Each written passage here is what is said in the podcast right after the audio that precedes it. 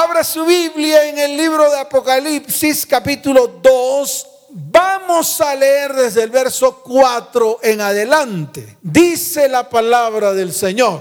Pero tengo contra ti que has dejado tu primer amor. Recuerda, por tanto, donde has caído y arrepiéntete y haz las primeras obras, pues si no, vendré pronto a ti y quitaré tu candelero de su lugar si no te hubieres arrepentido. ¡Buah! Tremenda advertencia. En ese tiempo el Señor le habló a Juan para que le hablara a la iglesia de Éfeso, una iglesia en Asia. Pero esta iglesia es el prototipo de la iglesia cristiana de hoy. Tal vez una iglesia perfecta, entre comillas. Tal vez una iglesia basada en métodos, en principios, en fundamentos y todo marchaba en esa iglesia, se supone,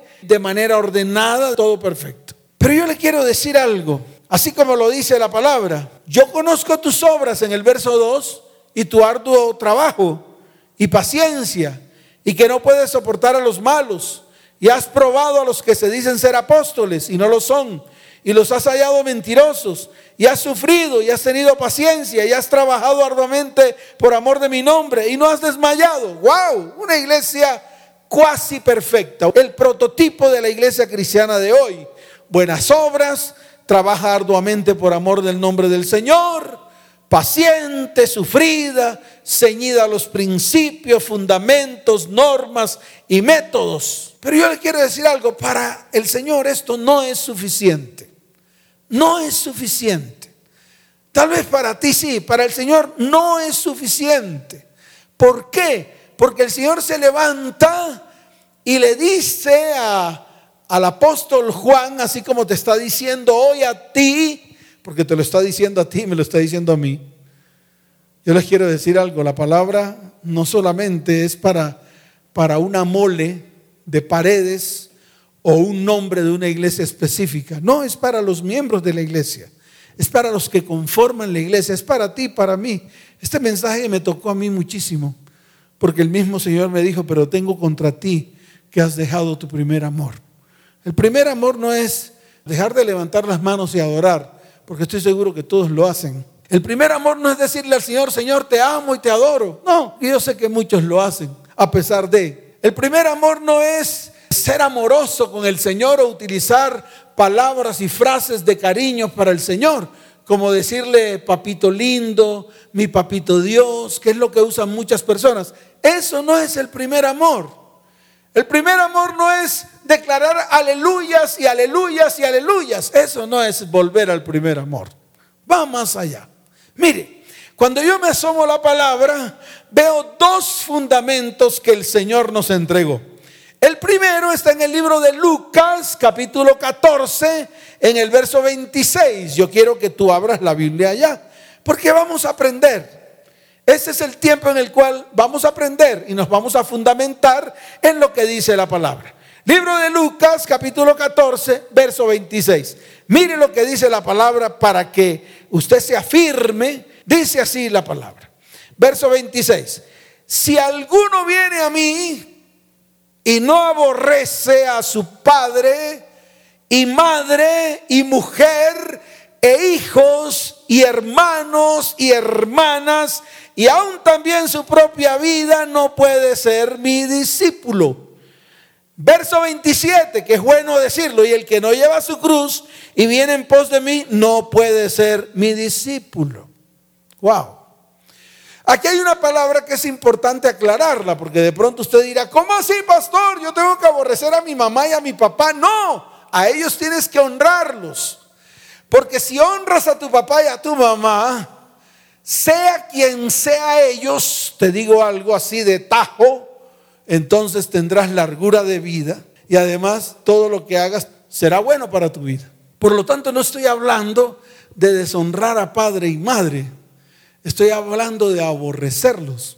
¿Cómo así, pastor? Sí, es que la palabra aborrecer significa amar menos. Es para que usted lo entienda, porque de pronto a usted esta palabra le puede traer un poco de confusión. Aborrecer significa amar menos. Entonces, reemplace aborrecer por la etimología, por el concepto, por el fundamento.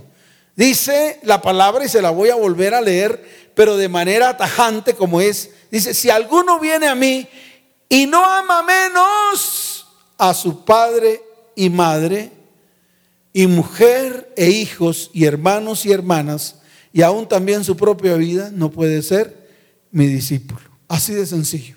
En otras palabras, amar al Señor, primer mandamiento. Amarás al Señor con toda tu fuerza, con toda tu alma, con todo tu corazón. Entonces, coloca al Señor en el lugar donde lo debes colocar. En el primer lugar, no solamente en tu vida, sino también en la vida de tu cónyuge y en la vida de tus hijos. Enséñales. Es más, habla con ellos ya mismo y dígales, esto es un principio, amar al Señor nuestro Dios por encima de todas las cosas. Y para poder amar al Señor nuestro Dios por encima de todo, o con todas nuestras fuerzas, o con toda nuestra alma, o con todo nuestro corazón, entonces tenemos que amar menos lo que antes amábamos más. De pronto a tu mamá, a tu papá, a tus hijos, a tus hijas, a tus hermanas, a tu cónyuge. No sé, eso lo sabes tú. Pero qué bueno que este principio y este fundamento lo implantes en tu casa. Así de sencillo. Implántalo desde ya. Desde ya determínalo en tu corazón y de verdad que sea como un fundamento para tus hijos y para tu descendencia. Lo segundo que yo veo está en el libro de Juan, capítulo 14, verso 15. Libro de Juan, capítulo 14, verso 15. Mire lo que dice la palabra. Si me amáis, y aquí es donde tambaleamos Aquí es donde tambaleamos, porque estos principios y estos fundamentos tienen que quedar muy clavados en tu corazón.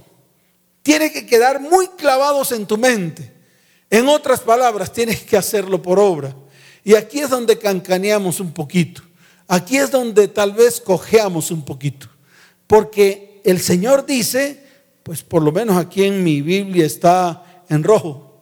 O sea que el Señor fue el que habló y dijo, si me amáis, guardad mis mandamientos. Dura cosa para ejecutar en estos tiempos. ¿Por qué? Porque ahora nosotros hemos optado por interpretar la palabra a nuestro acomodo o como a nosotros se nos da la gana. Y eso lo vemos en muchas congregaciones y en muchas iglesias. Interpretan de una manera la palabra, otra iglesia lo interpreta de otra manera. A mí me dijo el pastor que era así, a mí me dijo el apóstol que era así, a mí me dijo el líder que era así. Y al final tenemos nosotros, de una sola palabra, miles de conceptos. Y empezamos a aplicar la que más nos conviene. Y yo le quiero decir algo de tajo, y se lo digo así, firme. No interprete la palabra a su acomodo. ¿Sabe por qué? Porque la palabra nunca será de interpretación privada. Es decir, yo no puedo interpretar la palabra como a mí se me dé la gana. No, la palabra está escrita y así como está escrita, la interpretación la tiene el Espíritu de Dios. Y el Espíritu Santo que se mueve en ti es la que hace que tú actúes conforme a lo que dice la palabra. Entonces el mismo Señor te dice, y te lo dice clarito, si tú me amas, guarda mis mandamientos. Y te lo dice otra vez, si tú me amas, guarda mis mandamientos. ¿Qué quiere decir eso? Que si no guardas los mandamientos, definitivamente tú no amas a Dios. Sí, pastor.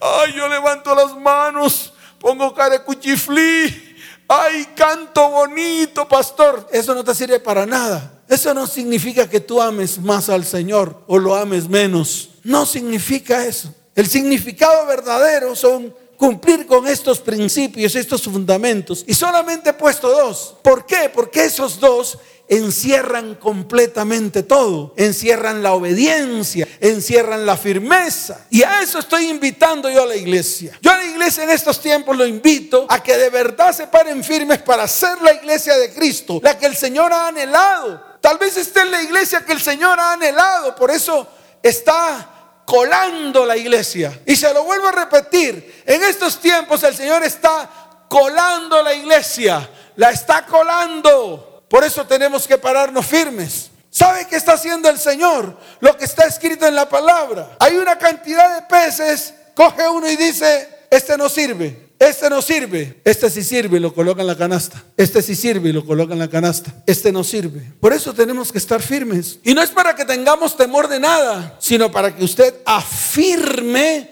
lo que el Señor está hablando en este tiempo. Y hágalo ya. Tome la decisión hoy. Porque el Señor está declarando firmemente tengo contra ti que has dejado tu primer amor. Pero sabe una cosa, no solamente afirma lo que tiene contra ti, sino que también te da la solución. Y es ahí donde nosotros tenemos que mirar la solución que el mismo Señor da. Él dice, escuche bien, Él dice que la solución se encuentra en recordar de dónde hemos caído. Número uno. Y número dos, que tenemos que arrepentirnos y volver a las primeras obras. Entonces esto tiene que quedarle claro a todos los que están allí detrás de las redes sociales. Número uno, recordar de dónde has caído. Recordarlo, recuérdalo. Y hoy vamos a mirar de dónde has caído. Pero no solo eso, sino también tenemos que arrepentirnos. Y número tres, hacer las primeras obras. ¿Cuáles son las primeras obras? Cuando Dios te llamó, cuando Dios te dijo, ven, que te necesito, para que comiences a hacer testimonio de todas las cosas que quiero hacer a través de ti. No te pide nada más. Mire, y se lo digo, Él no te pide a ti nada más. Él no te pide a ti que hagas cosas extraordinarias. Él solamente te pide a ti que tú seas el reflejo de Él para que otras personas también crean. Eso es lo que te está pidiendo. Él no te está pidiendo que hagas malabares. Él no te está pidiendo que te aprendas la Biblia de cabo a rabo. Él no te está pidiendo que te prepares. No, Él no te está pidiendo eso. Él te está pidiendo, sé testimonio de mí para que otros crean en el que está en ti. Pero muchas veces el que está en nosotros no es el Señor. Hay otros que están en medio de nosotros y que manipulan nuestras vidas y nos convertimos incluso en títeres de ellos. Por eso hoy con certeza te lo digo, párate firme. Vuélvete al Señor con todo el corazón. Vuelve a ese primer amor con el cual fuiste llamado para que seas testimonio de Él. Ahora, hazte la pregunta, ¿de dónde has caído? Háztela por un momento, ¿de dónde has caído? Mire, hemos olvidado que el Señor nos llamó y no te llamó en el momento en que tú fuiste a una iglesia. No te llamó en el momento en que alguien hizo el llamado y tú pasaste al frente y tal vez estabas llorando, moqueando, tal vez lamentándote de tu situación. Porque cuando uno está en circunstancias adversas, pues obviamente el quebrantamiento viene. Pero vuelvo y le repito, que no sea por eso, que ese llamado no fue en el momento en que entraste a una iglesia cristiana. Ese llamado fue desde el momento en que fuiste concebido en el vientre de tu madre. Así de sencillo. Porque Él te llamó desde el vientre. Él no nos ha desechado. Y hoy en día, hoy, en este tiempo, Él quiere que nosotros nos preparemos para volvernos a Él con todo el corazón, ya que tenemos en Él un llamado y un destino, y todo por su infinita gracia y su infinita bondad. Solo Él puede revelar esos planes y esos propósitos que tiene para tu vida, que tiene para tu hogar y que tiene para tu descendencia. Pero vuelvo y te repito, tienes que prepararte, tienes que pararte firme, tienes que hacer un giro de 180 grados, porque ya está bueno de que estés haciendo tus cosas y haces tus cosas y nada te sale bien, y haces tus cosas y crees que todo va a ir bien y al final todo te sale mal. ¿Por qué no te vuelves al Señor para que Él haga esas cosas que tú no has podido hacer? Y venga la bendición, venga la abundancia. Acepte ese llamado, acepte ese llamado que Dios está haciendo hoy y que lo hizo en ti desde el vientre de tu madre. Ahora, Dios te está buscando y creo que ese es el tiempo en el cual Dios te ha encontrado. Y si te ha encontrado, ponte firme, ponle atención a lo que Dios te quiere hablar. Yo veo varios ejemplos en la Biblia. Mire lo que dice el Salmo capítulo 139, desde el verso 13 en adelante, e incluso muéstreselo a sus hijos para que ellos también lo entiendan. Es más, explíqueles y dígales a ellos, dígale a su cónyuge, dígale a sus familias, Dios nos ha llamado desde el vientre de nuestra madre Dios nos vio desde el mismo momento en que fuimos creados. Que pasamos y atravesamos por circunstancias. Y eso no quiere decir que el llamado sea cancelado. Eso no quiere decir que lo que el Señor ha dicho de ti no se vaya a cumplir. Al contrario, Dios te está buscando, te encontró y va a hacer en ti lo que te ha prometido o lo que ha prometido que va a hacer en ti. Libro de los Salmos capítulo 136. Mire lo que dice la palabra del Señor desde el verso 13 en adelante. Dice lo siguiente, porque tú formaste mis entrañas, tú me hiciste en el vientre de mi madre. Verso 14. Te alabaré porque formidables, maravillosas son tus obras. Estoy maravillado y mi alma lo sabe muy bien. Verso 15, no fue encubierto de ti mi cuerpo, bien que en lo oculto fui formado y entretejido en lo más profundo de la tierra. Y mire lo que dice el verso 16. Ponga la atención y levante su mano derecha al cielo. Dice, mi embrión vieron tus ojos y en tu libro estaban escritas todas aquellas cosas que fueron luego formadas sin faltar una de ellas. Qué tremenda palabra. Sí, desde el momento mismo en que tú fuiste concebido, el Señor te miró, el Señor te tomó en su mano, el Señor te puso nombre, el Señor colocó en ti un propósito y un destino. Y por más de que tú te escondas, Él te va a buscar, te va a encontrar y va a hacer todo lo que ha dicho que va a hacer contigo. Así que ¿para qué te escabulles? ¿Para qué sigues haciéndole el quite al Señor? Tal vez haciendo lo que no conviene. Tal vez haciendo las obras de maldad que estás haciendo. Más bien, ¿por qué no te vuelves al Señor y obedeces a lo que Él te está diciendo en este tiempo? Mire, yo te lo voy a explicar de esta manera para que tú lo puedas entender. Cuando nosotros somos concebidos en el vientre, que el esperma fecunda el óvulo,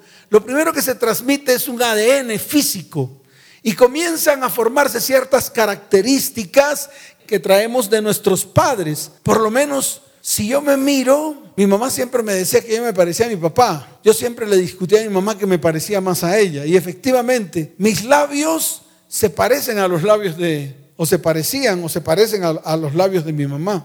Muchas partes físicas eran muy parecidas a las de mi mamá. ¿Por qué? Porque eso es un ADN físico. Y ese ADN físico lo traemos todos en el momento de la fecundación. Ahora, en la parte almática, por ejemplo, mi papá era muy callado. Estoy hablando de mí. Ahora yo quiero que tú te mires a ti. Mi papá era muy callado.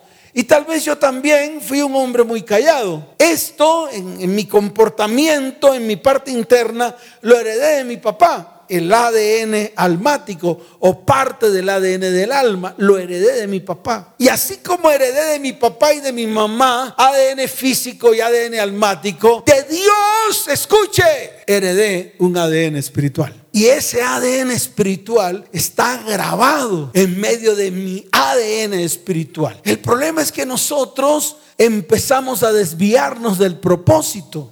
Mas hoy es el día en el cual vamos a volvernos a ese propósito que Dios tiene para nuestras vidas, para nuestra casa, para nuestro hogar y para nuestra familia. Miremos Isaías capítulo 49. Wow, esto se está poniendo bueno.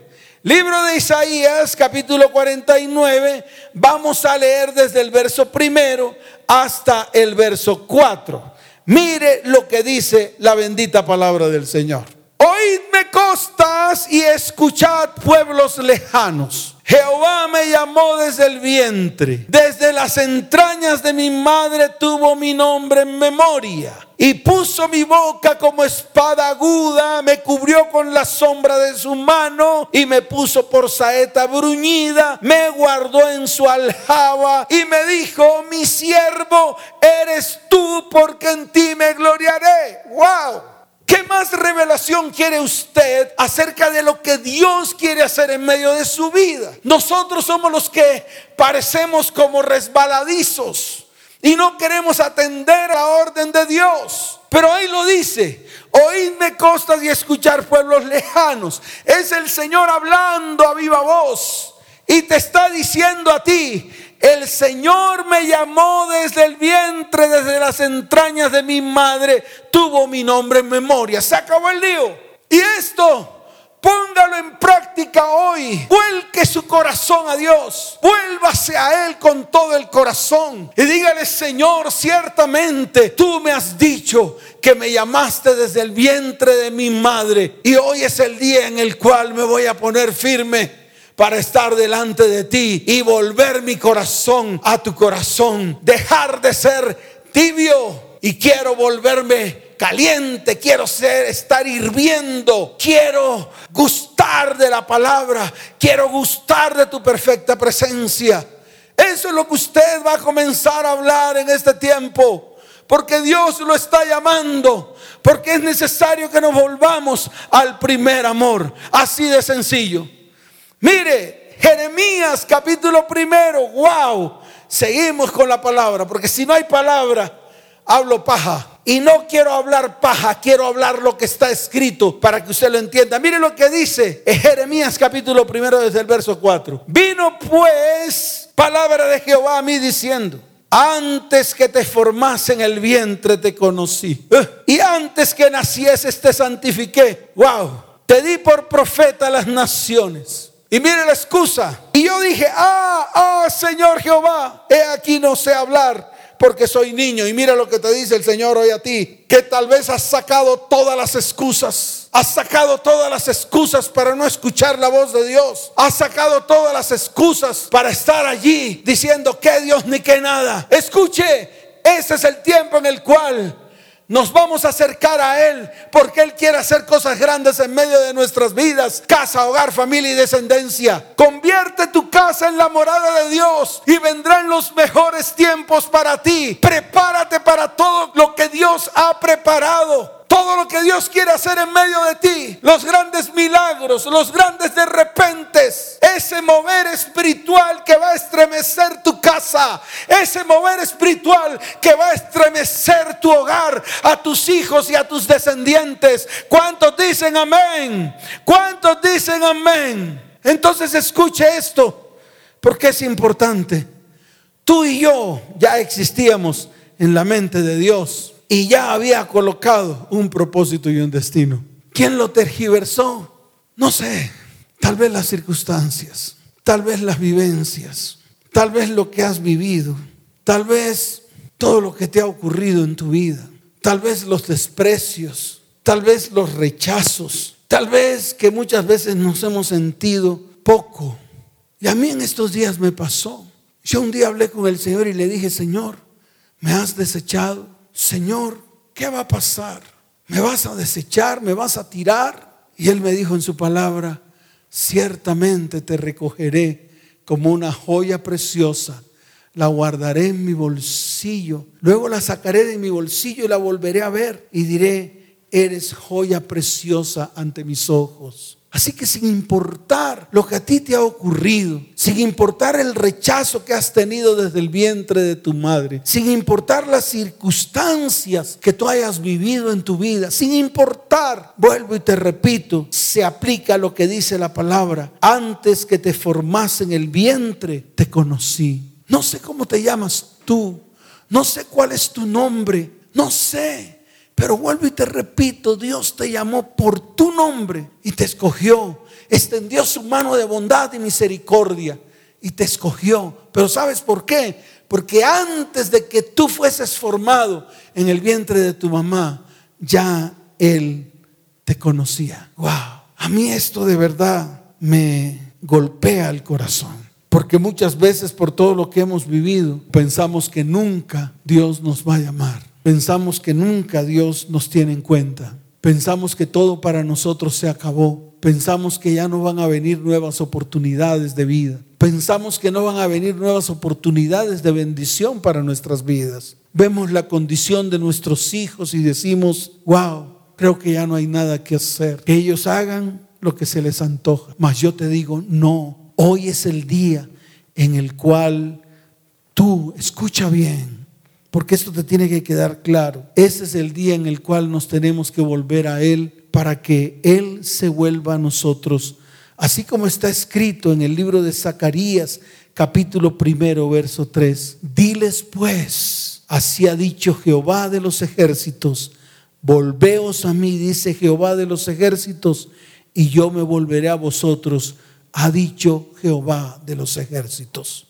Entonces yo te invito a que nos volvamos a Él sin religiosidad. Deja la religión a un lado. La religión nunca te lleva a la presencia de Dios. Antes, por el contrario, la religión te aparta de los propósitos de Dios. Los métodos de hombre nunca te llevan a la presencia de Dios. El único camino que te lleva a la presencia de Dios se llama Jesucristo. Él lo dijo, yo soy el camino y la verdad y la vida. Si alguien quiere venir al Padre, lo tiene que hacer por mí. ¿Qué esperamos? ¿Cuánto más vas a esperar? ¿Cuánto más vas a seguir dando vueltas y vueltas y vueltas alrededor de un propósito y un destino que Dios ha diseñado para ti? Pero qué bueno que hoy nos paremos firmes Qué bueno que hoy apliquemos lo que dice la palabra en Zacarías capítulo primero, verso 3, el cual el Señor lo está declarando. Dice, volveos a mí, dice Jehová de los ejércitos, y yo me volveré a vosotros, ha dicho Jehová de los ejércitos. yo te quiero decir algo, si lo hacemos, Dios no escatimará absolutamente nada con tal de responder la fe y el clamor de su pueblo que se vuelve a Él. Mire, yo quiero traer a colación varios ejemplos porque son importantes. En el libro de Josué, capítulo 10, desde el verso 2 en adelante, yo quiero que prestes atención a esta palabra. ¿Por qué? Porque si un día Dios escuchó la voz de un hombre llamado Josué para hacer hasta lo imposible con el fin de atender a la oración de este hombre, déjame decirte algo, Dios también va a atender la oración que tú hagas hoy delante de Él. Él no escatimará. Vuelvo y te repito, Él no escatimará absolutamente nada con tal de responderte. Escuche bien, Él es capaz de detener el mundo entero con el fin de responder a tu oración. Y te lo digo con certeza, te lo digo con toda la certeza. Él es capaz de hacer hasta lo imposible. ¿Qué cosa es imposible para Dios? ¿Qué cosa es imposible para aquel que cree? Pero esta fe, la tuya, tiene que estar acompañado de una acción real. Y esa acción real es volver tu vida, tu corazón completamente a Él. Rendirte delante de su perfecta presencia. No puede ser un acto religioso. No puede ser un ritual. No, tiene que convertirse en una acción real en medio de tu vida, tu hogar y tu descendencia. No pierdas la oportunidad que Dios te está dando hoy porque quiere hacer cosas grandes en medio de ti. Mire la oración de Josué. Libro de Josué. Wow, capítulo 10. A mí me asombran todas estas cosas. ¿Y saben por qué me asombra? Wow, porque Dios hizo lo imposible. Lo que para el hombre era imposible, Dios lo hizo. Mire la oración. Libro de Josué capítulo 10, verso 12, dice la palabra. Entonces Josué habló a Jehová. Qué capacidad tan tremenda tenían los hombres, los siervos de Dios, de poderle hablar a Dios frente a frente, cara a cara. Ahora yo te digo, ¿por qué no lo haces hoy? Tú que estás ahí, tú que estás ahí, tú que estás detrás de las redes sociales, ¿por qué no lo ponemos en práctica de una?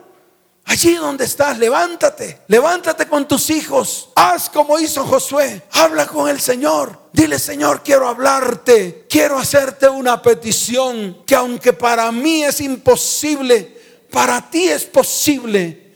Para Josué era imposible detener el sol y detener la luna. Yo no sé si Josué era o no astrónomo. Yo creo que no sabía nada de astronomía, porque de todas maneras el sol siempre estaba detenido. La que siempre ha girado alrededor del sol ha sido la Tierra. La Tierra gira sobre su propio eje y también gira alrededor del sol. Pero a Josué se le ocurrió hacer esta oración. Mire lo que dijo. Sol, detente en Gabaón y tu luna en el valle de Ajalón. Y mire lo que dice el verso 13. Y el sol se detuvo y la luna se paró hasta que la gente se hubo vengado de sus enemigos. Y lo confirma y dice, no está escrito esto en el libro de Hazer. Y el sol se paró en medio del cielo y no se apresuró a ponerse casi un día entero. Verso 14. Y no hubo día como aquel, ni antes ni después de él, habiendo atendido Jehová la voz de un hombre, porque Jehová peleaba por Israel. Yo te quiero decir algo. Hoy el Señor se levanta para pelear por tu vida, por tu casa, por tu hogar y por tu descendencia. Así que ponte firme porque estos son los tiempos de los milagros y los prodigios que Dios ha preparado para su pueblo. ¿Cuántos dicen amén? ¿Cuántos dicen amén? Ahora pongámoslo en práctica. Levanta tu mano derecha. Cierra tus ojos. ¿Qué vas a hablar con Dios? Planea lo que vas a hablar con Dios, ya lo tienes en tu mente. Muy bien, antes de eso, vuélvete a Él con todo el corazón y dile, Señor, hoy me pongo firme delante de ti. Porque quiero volver a ese primer amor, porque quiero volver a creerte, porque quiero volver a hacer las primeras obras, porque quiero hacer lo que tú me has mandado a hacer. Habla con Él y dile eso. Dile, Señor, hoy es el día en el cual voy a creerte, así como te creí la primera vez. Hoy, Señor, voy a obedecerte, así como te obedecí la primera vez. Hoy voy a dejar todo aquello que no me sirve. Hoy todo aquello que me estorba, lo voy a quitar de mi vida, porque quiero tener una perfecta relación contigo una comunión especial contigo. Eso es lo primero que tienes que hacer antes de hacer la petición. Porque si Josué podía hablar con Dios cara a cara y decirle, entonces Josué habló a Jehová el día en que Jehová entregó al amorreo delante de los hijos de Israel y dijo en presencia de los israelitas, e hizo la oración. ¿Cuál va a ser tu oración? Te garantizo que la presencia del Señor está en medio de tu vida, está en medio de tu hogar y en medio de tu familia en estos momentos. Y sé que lo que pidas hoy delante del Señor, Él lo va a hacer. Yo quiero que cierres tus ojos, ahí donde estás. Vamos a convertir esto en algo real, porque ¿de qué nos sirve entonces predicar? ¿De qué me sirve hablar y hablar y hablar y no ejecutar acciones? Entonces ejecutemos la acción. Levanta tu mano derecha y habla con el Señor. Dile, Señor, aquí estoy delante de ti. Me vuelvo completamente a ti. Vuelvo a ese primer amor. Y creo que tú lo vas a hacer en mi vida. Señor, hoy te pido en el nombre de Jesús. Y dilo. Habla con Él. Él lo hará. Él es capaz de detener el sol. Él es capaz de detener la luna. Él es capaz de alentar la rotación de la tierra. Él es capaz de detenerlo, de pararlo. Él es capaz de alentar esa rotación sobre su propio eje para que el día dure más y se puedan ejecutar todas las cosas que tú anhelas delante de su perfecta presencia. Levanta tu mano derecha. Ya yo hice mi petición. Ya yo sé lo que tengo que pedirle al Señor. Yo estoy seguro en mi petición y estoy seguro que Él me ha escuchado. Y estoy seguro que lo que Él me ha dicho se va a hacer realidad.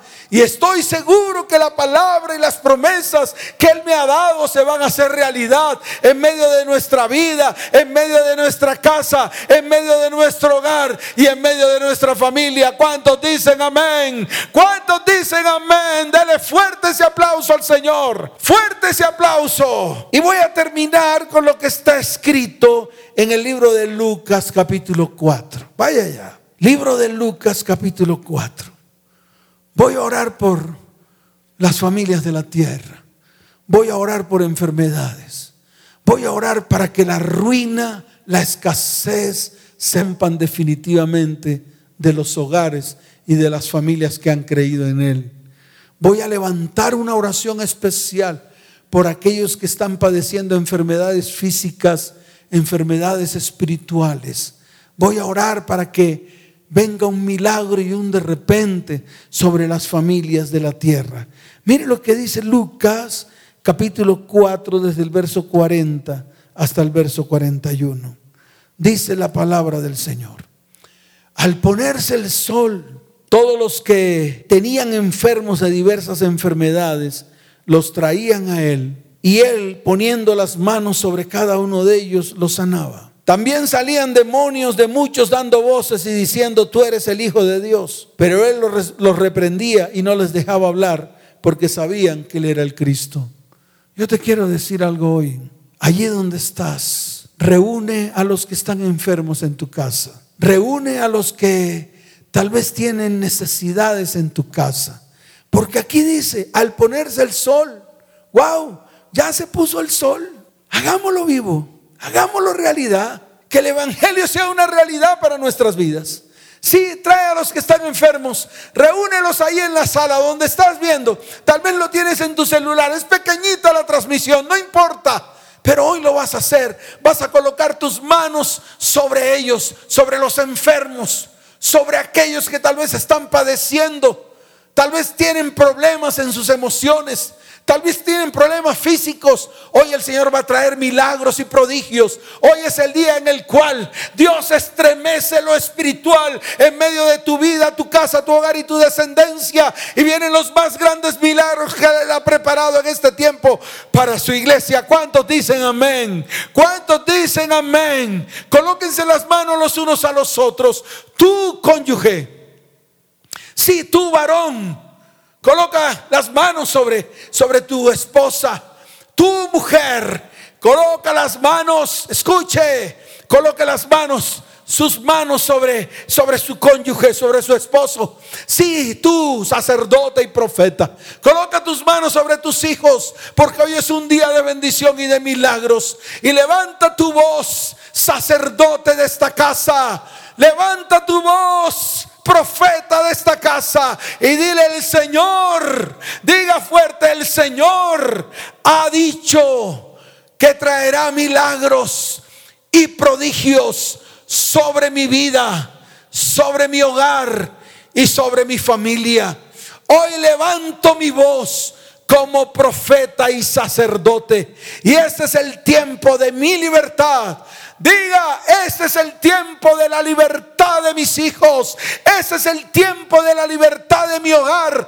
Ese es el tiempo de la libertad en Cristo, de mi familia y mi descendencia. En el nombre de Jesús, hoy hay libertad sobre sus vidas todo demonio, espíritu inmundo que ha manipulado sus vidas, ahora mismo en el nombre de Jesús, los echo fuera de sus cuerpos, fuera de sus mentes y fuera de sus corazones en el nombre de Jesús.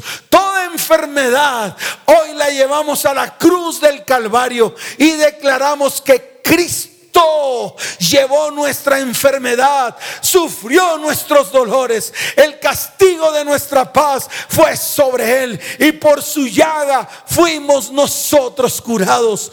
Hoy declaramos lo que está escrito en el libro de Isaías capítulo 61, palabra que el Señor declaró en el momento en que comenzó su ministerio. Señor, el Espíritu del Señor está sobre mí. Dígalo, profeta y sacerdote. Diga, el Espíritu del Señor está sobre mí.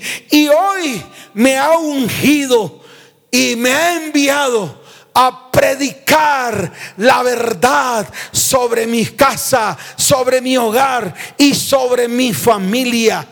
Todo aquel que está abatido en medio de mi hogar y mi familia, se rompe el abatimiento y viene la bendición y la paz sobre sus corazones. Hoy todos los corazones que estamos reunidos en este lugar son vendados y son colocados en ellos vino y aceite. Suavizan completamente su herida a través del vino y del aceite. Hoy cada corazón quebrantado es vendado. Hoy hay libertad que están en cautiverio. Hoy todos los presos les decimos, las cárceles se abren y son libres en el nombre de Jesús. Hoy proclamamos, escuche, que este es el año de la buena voluntad de Dios buena, agradable y perfecta. Hoy es el día en el cual el Señor se levanta para ejecutar sus venganzas sobre todos los enemigos que se han levantado contra nuestra vida, nuestra casa, nuestro hogar y nuestra descendencia.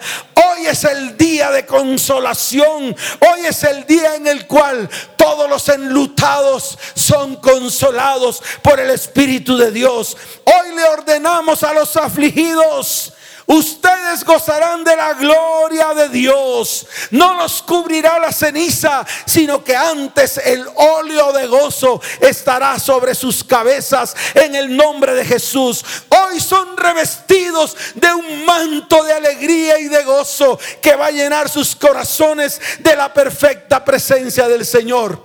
Hoy la iglesia del Señor y todas las familias reunidas, escuche bien, les dirán a partir de hoy que son árboles de justicia, son plantíos de Jehová para la gloria del Señor. Y vamos a reedificar todo lo que está en ruina y vamos a restaurar todo lo que está arruinado y desolado y vamos a quitar los escombros de todas las generaciones anteriores hasta la nuestra.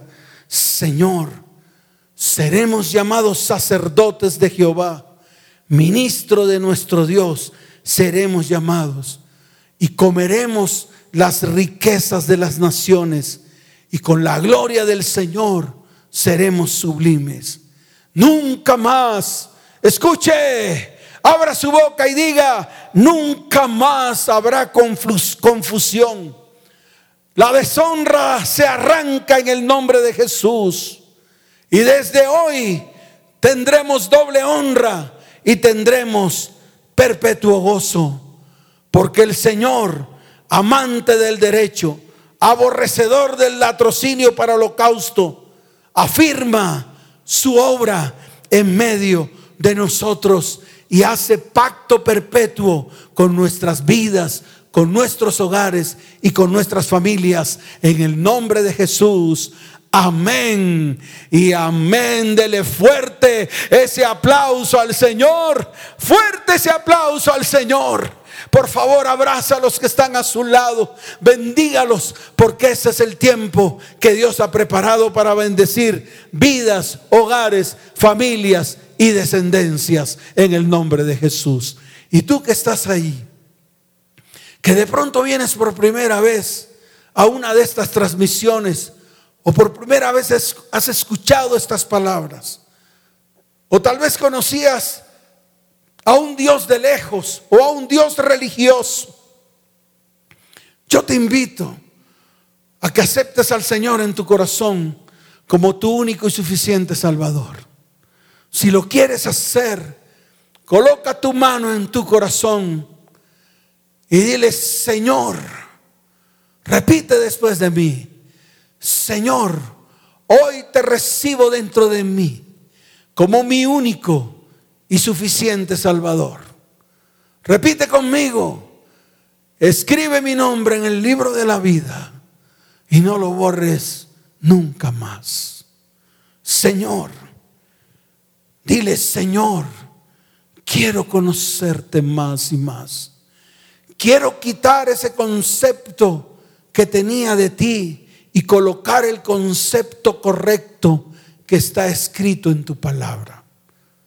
Señor, hoy quiero que me llames hijo tuyo, porque quiero que tú seas mi Padre.